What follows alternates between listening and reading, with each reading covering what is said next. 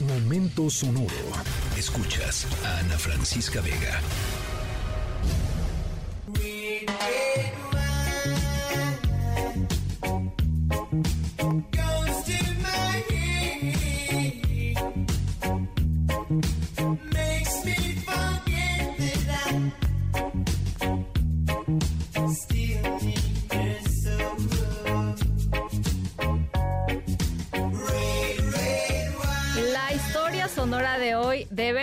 Me sacó una carcajada porque porque está muy divertida. Ya, ya- sé que todavía no es viernes, pero bueno, si a ustedes se les antoja una copita de vino, eh, échense su vinito o una cervecita o, em, o un, vi- un tinto de verano, ¿no? Como lo toman en algunos lugares en España, particularmente vino frío, con mucho hielo eh, y con un poco de, de gaseosa.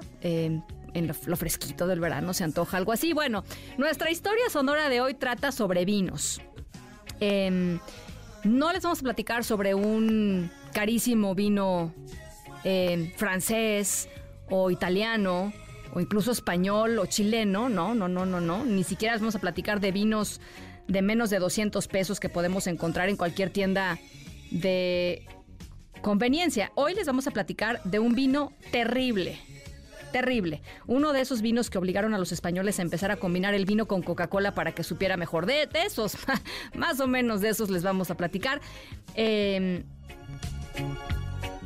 al ratito les voy contando, al ratito les voy contando de qué se trata y por qué me hizo reír. Estoy segura que a ustedes también les va a hacer, les va a hacer reír la historia sonora de hoy. Ya yo soy Ana Francisca Vega, no se vayan, volvemos.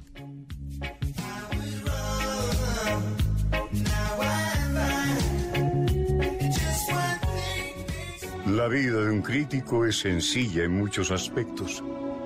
Arriesgamos poco y tenemos poder sobre aquellos que ofrecen su trabajo y su servicio a nuestro juicio. Prosperamos con las críticas negativas, divertidas de escribir y de leer. Pero la triste verdad que debemos afrontar es que en el gran orden de las cosas, cualquier basura tiene más significado que lo que deja ver nuestra crítica. La vida de un crítico es sencilla en muchos aspectos. Arriesgamos poco y tenemos poder sobre aquellos que ofrecen su trabajo y su servicio a nuestro juicio. Prosperamos con las críticas negativas, divertidas Bueno, el que no puede critica. ¿Han escuchado esa frase? Pero Es una que se escucha a menudo con referencia, pues esto, a jueces, a críticos y básicamente a cualquier persona que dé su opinión sobre algo. Una pintura, una canción, una obra de teatro, por ejemplo, qué horrorosa está la nueva canción de Bizarrap y Peso Pluma, ¿no? La verdad. Sí, perdón, pero sí, eh, ah, sí, ahí sí paso. Este, pero bueno, em, nuestra historia sonora de hoy va. eh, hablaremos de una de las cosas que más conflicto causan en el mundo de la crítica, que es la comida. Por eso estamos escuchando este clip de la película Ratatouille. Justamente de cuando el crítico, uno de los críticos, está hablando acerca de, la comida y, y de lo fácil que puede parecer eh, al resto de las personas. Bueno, la crítica profesional a menudo se convierte en blanco de otras críticas, ¿no? Critican al crítico eh, de gente que piensa que los expertos en comida pues o solo están improvisando o están inventando sus argumentos o son unos sangrones, ¿no? Y que, y que se alivianen y que mejor pues le entren parejo al taco de ahí de Luz Aviñón y Cuauhtémoc y que no estén fregando. No, bueno, más o menos. Si han comido esos tacos, son buenísimos. Bueno, em, nuestra historia sonora de hoy les vamos a platicar sobre un incidente que si ustedes son los que eh, de los que creen que los críticos en realidad no saben de lo que hablan, los críticos de comida o de bebida, eh, solo va a confirmar sus sospechas. al ratito les platico de qué se trata. Tiene que ver con vino y, y al ratito les platico qué pasó. Yo soy Ana Francisca Vega, no se vayan, volvemos. Pero la triste verdad que debemos afrontar es que en el gran orden de las cosas, cualquier basura tiene más significado que lo que deja ver nuestra crítica. Can Ino bring it home? It's going to be very hard to pass Apollo Ono once this guy gets to the lead. He's almost impossible to pass. Skates a great track, holds the corners tight, but the Chinese skater on the outside. Oh, and it's a lot of contact. Oh, they've all gone down. Brad Gray is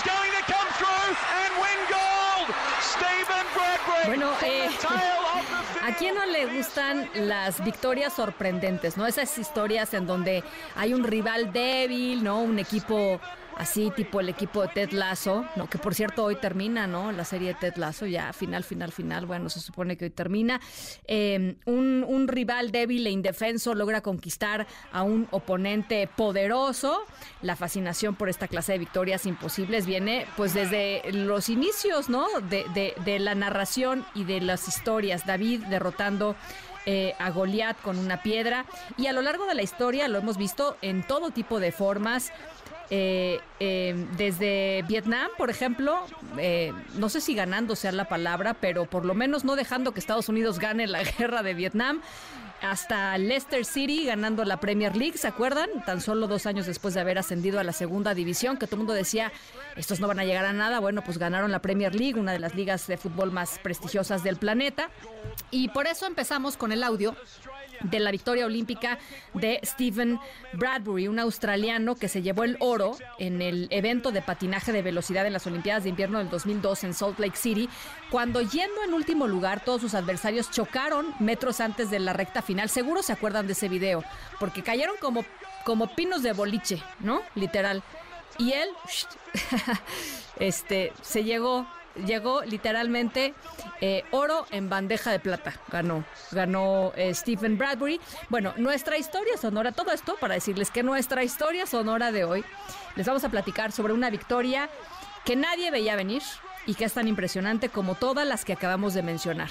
Tiene que ver con un alimento eh, y tiene que ver, bueno, tiene que ver con un vino. Eh, al ratito, al ratito, en un segundito más ya les platico de qué se trata. Soy Ana Francisca Vega, no se vayan, volvemos. Absolutely great strategies, just sitting in the back, waiting for things to happen, and quite possibly gold medal. Does Australia have its first Olympic Winter Games gold medal? 1936, our first winters, two bronze medals, Stephen Bradbury.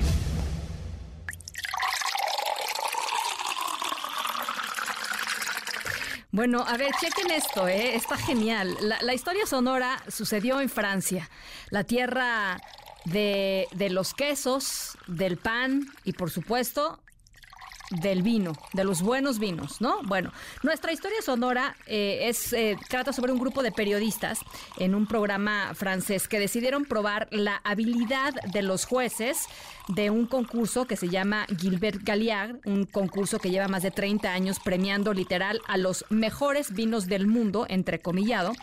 Eh, porque lo ponemos entre comillas y lo decimos entre comillas porque los periodistas de los que les estoy platicando mandaron su propio vino a este concurso y ganaron la medalla de oro. Pero ahí les va la sorpresa, fue que cuando los periodistas revelaron eh, que el vino que mandaron fue el vino el más chafa que encontraron en la tienda, el más barato que encontraron en la tienda. Solo le cambiaron la etiqueta para que se viera un poco más, este, pues más elegantioso, ¿no? Eh, pero, con, pero es un vino conocido como piquete, que es un vino hecho con el resto de los vinos de los de, ¿no? de los vinos que van sobrando de las de las distintas reservas que van sobrando, eh, las sobras de otros vinos eh, y cuesta es muy barato, cuesta eh, pues menos de tres de tres euros, o sea menos de 50 pesos más o menos. Los periodistas pues esto le cambiaron la etiqueta para hacerlo pues más elegante y resulta que eh, este vino medalla de oro de 50 pesos ganó eh, la reseña oficial dice, se las voy a leer, ¿eh?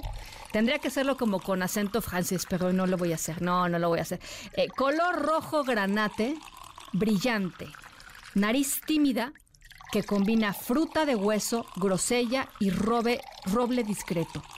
Suave, nervioso y rico en boca, con aromas limpios y juveniles que prometen una gran complejidad.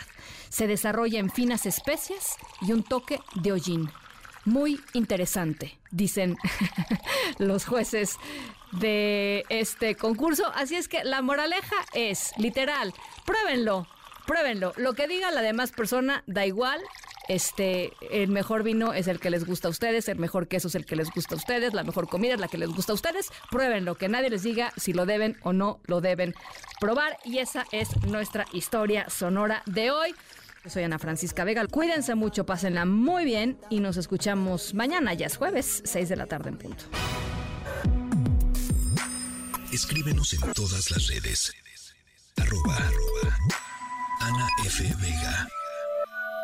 Ana Francisca Vega, en Noticias. Noticias.